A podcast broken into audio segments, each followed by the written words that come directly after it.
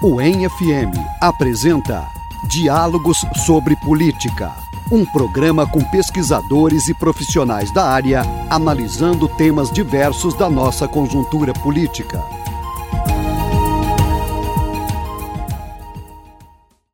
Salve, salve ouvintes! Eu sou Rafael da Silva e estarei com vocês no programa de hoje. O tema do nosso bate-papo é Sistema Único da Assistência Social, o SUAS. Para conversar conosco sobre essa temática, contamos com a presença de Márcia Lopes, professora da Universidade Estadual de Maringá, onde trabalha com a política de assistência social, foi secretária nacional da assistência social do Ministério do Desenvolvimento Social e Combate à Fome, onde ocupou o posto de secretária executiva, chegando a ser ministra da pasta. Passou pelos Conselhos Nacionais de Assistência Social e de Direito da Criança e do Adolescente. Foi presidente da Rede de Pobreza e Proteção Social do Banco Interamericano de Desenvolvimento. Seja bem-vinda, Márcia, ao nosso programa. É uma satisfação tê-la aqui. Muito obrigada, Rafael. Boa tarde, boa tarde, Isabel, e a todos os ouvintes da Rádio UEM FM. É uma, um grande prazer estar aqui. Sou vizinha aqui de Londrina e fui professora da UEL, do curso de Serviço Social da UEL, por 30 anos. E falar nesse programa sobre né, o programa Diálogo sobre Política e falar sobre os SUAS é muito importante para nós que militamos e para toda a região e para a nossa comunicação com os trabalhadores, usuários, toda a rede de serviços socioassistenciais. Muito obrigada. Ótimo. A década de 2000 nos trouxe uma esperança de que estávamos construindo um país menos desigual. Fração expressiva das camadas mais baixas da população passaram a ter acesso às condições mínimas humanamente necessárias para a vida. Passado um pouco mais de uma década, aquilo que parecia sólido, Márcia, o que era o sonho de um país socialmente justo, se desfez no ar. O país mergulhou em uma insolúvel crise na década passada, que se agravou com a, com a chegada da pandemia, intensificando o processo de pauperização da população brasileira. Feita essa breve introdução, Márcia, e já direcionando a nossa entrevista para o tema proposto, pergunto a você: o Sistema Único da Assistência Social, o SUAS, foi instituído pela Política Nacional de Assistência Social no início do primeiro mandato do presidente Lula. Quais avanços que o SUAS trouxe para a gestão nacional da política de assistência social e qual a sua importância para um país como o Brasil, de dimensões continentais, com pacto federativo complexo envolvendo é, três entes, né, União, 26 estados, o Distrito Federal e mais de 5 mil municípios, e onde reina uma desigualdade estrutural. Bem, na verdade, nós caminhamos, né, lutamos muito para chegar na Constituição de 88, é, colocando assistência social como política pública no tripé da Seguridade Social, e isso aconteceu. Né? Então, só a partir de 88 é que a assistência social passa a ser reconhecida legalmente como uma política pública e de Estado, de direito das pessoas e dever do Estado, juntamente com a Previdência e Saúde. E a partir daí, toda a nossa luta para que o sistema descentralizado e participativo previsto na Lei Orgânica da Assistência Social, na LOAS, de 93, de fato fosse concretizado. O que é que nós tínhamos antes? tínhamos, como você bem falou, né, uma, um, um, resultado absurdo de desigualdade, de pobreza, de fome, né, de desproteção de toda a população brasileira. Tínhamos é, um, uma rede de entidades não governamentais que atendiam às necessidades, às demandas das pessoas, né, por uma questão, inclusive, de solidariedade. Mas tínhamos total omissão do Estado brasileiro. Então, nós ficamos entre 88 e 2003 nessa luta para construir um sistema descentralizado e participativo, as suas leis, a sua estrutura administrativa, para que os governos e a população entendessem, porque a área da assistência social, como ela sempre foi usada como caridade, favor, benemerência, clientelismo, troca de voto, né, não foi simples e ainda não é simples, porque né, mudar uma mentalidade não é uma tarefa simples, para que as pessoas entendessem que a assistência social está no âmbito da proteção social e que toda a população brasileira que dela precisar precisa ter acesso, pode ter acesso aos serviços e benefícios da assistência social. Por isso, em 2003, é, dezembro de 2003, já no governo do presidente Lula, nós deliberamos na Conferência Nacional de Assistência Social, na quarta conferência, com o Brasil presente, né, em Brasília, pela implantação do Sistema Único de Assistência Social. E ainda em 2004, nós aprovamos a Política Nacional de Assistência Social, organizando, estruturando esse sistema, a exemplo do SUS, né, a gente entende, a, a população entende bem o que, que é o SUS, o Sistema Único de Saúde nas suas unidades básicas, nos seus hospitais, nos serviços regionalizados, especializados. E assim, assistência social. Chegar nos 5.570 municípios brasileiros, serviços né, estatais, públicos estatais e também não governamentais, conforme a necessidade da população.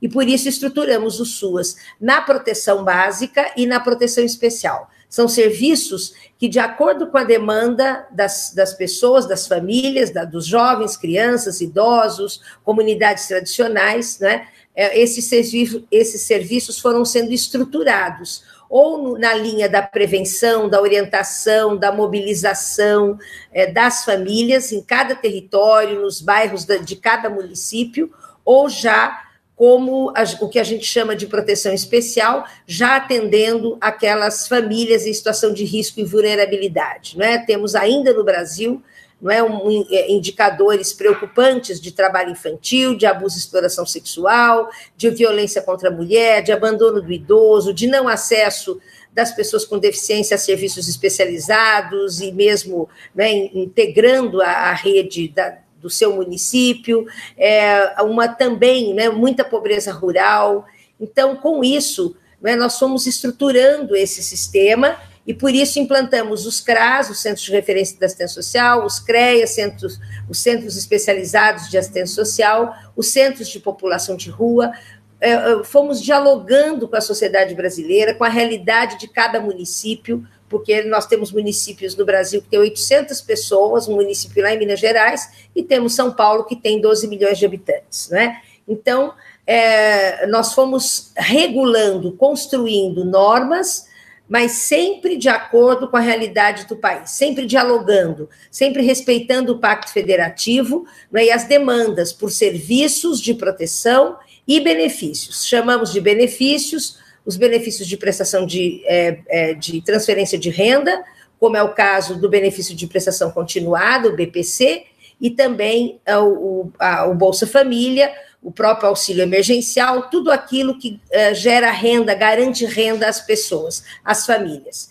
E também os benefícios eventuais, é, nos casos de, de morte, auxílio é, funeral, natalidade, pecúnio nas situações de calamidade, auxílios na área de alimentação, como benefícios eventuais. E isso, então, estruturou uma rede, profissionalizou a assistência social.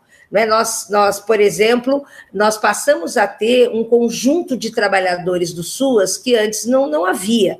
Né? Nós tínhamos só assistentes sociais, às vezes eram profissionais que atendiam dois, três, quatro, cinco municípios, né? E hoje nós temos quase 600 mil trabalhadores do SUAS em todo o Brasil, com assistentes sociais, psicólogos, pedagogos, sociólogos, advogados, economistas, administradores, educadores, também auxiliares, educadores de nível médio. Então, a gente de fato implantou essa política e até 2016, né, ela foi se consolidando com a adesão dos municípios, com uma política nacional de capacitação, com uh, abrindo né, novos serviços em todo o Brasil, quase 9 mil CRAS, quase 3 mil CREAS, né, e os centros de população de rua, acolhimentos, abrigos, centros dia, né, e fizemos também uma, uma reorganização, porque historicamente tudo que era para os pobres estava na assistência social. Tanto uhum. é que até as creches estavam na assistência social. Fizemos essa transição para o Ministério da Educação, álcool e droga como política de saúde mental no Ministério da Saúde, órtese e prótese, medicamentos no Ministério da Saúde, entendendo né, que a assistência social ela tem que assegurar cinco grandes, o que nós chamamos de cinco seguranças acolhida, renda, convivência familiar e comunitária, auxílio e apoio nas situações de, de vulnerabilidade e autonomia. E é nesse processo né, que cada equipe vai desenvolvendo programas, serviços, benefícios, com o conjunto daquela população e que nós consideramos que os usuários da assistência social são, a princípio, toda a população que está no cadastro único dos programas sociais do Brasil, que são e, hoje quase 30 milhões de famílias. Diante desse planejado e fazendo uma análise do atual momento, como você vê o SUAS, né, porque houve, em certa medida, um desmonte dessa, dessa importante, esse importante sistema, né, só que também nós estamos diante de uma realidade que demanda muito desse sistema, porque afinal a população está empobrecendo. A, população está num processo de empobrecimento já longo, mas que com a pandemia se intensificou. Exatamente, Rafael. Nós chegamos em 2016, como eu disse, né, num processo de evolução. Nós saímos de um orçamento federal de 8 bilhões para 84 bilhões. E o que nós queríamos era mais, era ampliar mais, porque a dívida social do Brasil é imensa. Né? Quer dizer, a gente, a gente continuou convivendo com um país né, que, é, além de ter escravizado né, negros, indígenas, as mulheres, né, vítimas de violência, né, nós não tínhamos conseguido ainda criar uma, vamos dizer, uma sintonia e uma, uma rede né, de, de tanta qualidade de serviços como nós precisamos ter. Né? Nós ampliamos, a, a, implantamos o Sistema Único de Assistência Social, mas que precisava de maturidade, precisava continuar sendo com, recebendo muitos investimentos. E o golpe de 2016 ele fez um caminho inverso ele começou a cortar imediatamente não é? a extinção dos ministérios e o abandono da agenda da assistência social enquanto um sistema único de assistência social, não é? no diálogo do governo federal com os estados e municípios. E aí a crise econômica no Brasil, a crise econômica, política e depois com a pandemia, a crise sanitária, só foi agravando as condições de vida da população brasileira. Então, eu disse que no cadastro único são quase 30 milhões de famílias, isso significa 80 milhões de brasileiros e brasileiras. Hoje, depois, com a pandemia, nós calculamos que estamos em torno de 100 milhões de brasileiros e brasileiras, 50% da população praticamente, que demandam de atenção, de renda, de orientação, de proteção social. E o que este governo tem feito, infelizmente, é que ele cortou quase 70% do orçamento da área da assistência social, ele rompeu o diálogo do governo federal, do Ministério da Cidadania, com o conjunto dos gestores municipais, estaduais, com os conselhos, tanto é que nós não tivemos conferência em 2019, nossa, a Frente Nacional em Defesa do SUAS e da Seguridade Social, da qual eu participo da coordenação, é que é, tomou a iniciativa e nós fizemos na raça, em todo o Brasil, as conferências municipais, estaduais e a nacional, porque são as conferências que olham essa realidade. Né? Onde as pessoas estão, como elas vivem, quais são os nossos indicadores de pobreza, de fome, de destituição dos direitos mínimos das pessoas.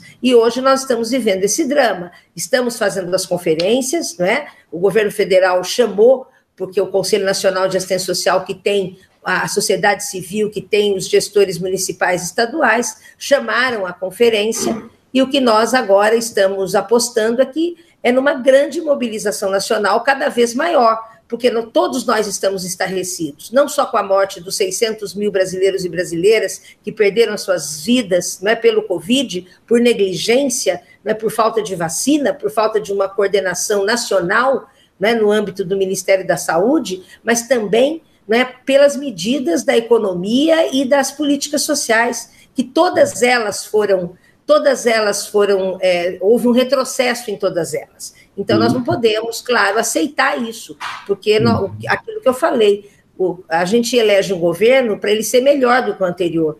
Então, Sim. nenhum governo, nem municipal, nem estadual, nem federal, pode piorar as coisas. O Brasil já tem uma dívida imensa de desigualdade, de pobreza, de sofrimento humano, de violências. Então, nós, é, essa é a nossa luta agora, né? Para a gente sair desse, desse movimento né, caótico do país, dessa desorganização total, que ninguém sabe qual é o rumo, todo mundo se pergunta qual é o futuro do Brasil, o que é esse pós-pandemia, ninguém sabe o que será, né? E por pois isso nós é. temos que é continuar aí essa nossa luta permanente, resistência, organização, e as universidades têm um papel fundamental nesse processo. E essa frente também teve um papel fundamental, né? E aproveitando já então esse gancho, já que estamos falando do atual governo, né, o, o governo Bolsonaro ele emitiu essa, né, na semana passada, uma MP, uma medida provisória que instituiu o Auxílio Brasil, acabando com o Bolsa Família, né? Assim, qual a sua avaliação acerca dessa proposta, considerando também que o Bolsa Família ele foi um programa mundialmente reconhecido, premiado, produziu impactos positivos né, na, na, vida de milhões de brasileiros e brasileiras. Né. É um programa que foi assim que tem toda uma sistemática de avaliação, etc., critérios. E como você então, é, em comparação ao Bolsa Família, avalia essa proposta do, do atual governo? Pois é, Rafael, mais uma vez, né, estarrecidos, porque uh, aquilo que eu dizia Quer dizer, um governo ele tem que ele tem que ter discernimento e responsabilidade para compreender o que é que está funcionando bem no país, o que precisa ser ampliado, aprimorado para melhorar as condições de vida da população e jamais para piorar. E como você mesmo disse, o Bolsa Família é um programa né, premiado e que tem mais de 100 estudos, muito mais, não é, mostrando, comprovando os seus resultados, os seus indicadores, essa articulação entre assistência social, saúde, educação, cultura, é, é, formação.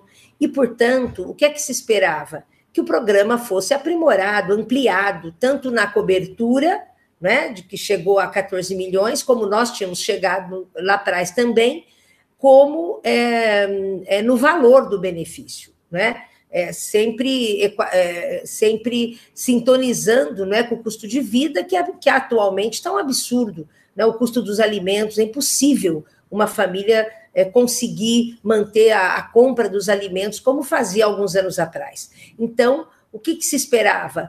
É, um debate com a sociedade para melhorar, para ampliar, e jamais para fazer de novo né, tanta gambiarra como foi feito nessa medida provisória. O que é essa medida provisória? Ela não tem nem, nem os termos. Chamar Auxílio Brasil é um retrocesso. Não é auxílio, é renda, é direito. Né? O, a, a, a, o Bolsa Família é isso. Ele é mesmo acesso a um direito. Né? Então, é, isso não foi debatido. Eu perguntei para a vice-presidente do CNAS, que é do, do, movimento dos usuários, se em algum momento debateram isso no Conselho Nacional de Assistência Social. E essa é uma regra. Nada uhum. pode ser aprovado na área da assistência social sem passar pela aprovação do Conselho Nacional de Assistência Social, que tem ali toda a representação da sociedade. E nada foi debatido ali. O Ministério da Cidadania, mais uma vez, né, sob o mando do, do, do, do ministro Guedes, da, da, da, economia, que, que é quem manda no país, né, mais uma vez, tratora e impõe essa medida, que na verdade é uma colcha de retalhos, porque ali tem de tudo. Ali compromete, ali desmonta o Bolsa Família, desmonta o programa de aquisição de alimentos da agricultura familiar, é, faz um outro debate em relação às creches, não é? Voucher, creche particular, é, enfim, área da cultura, do esporte. Então,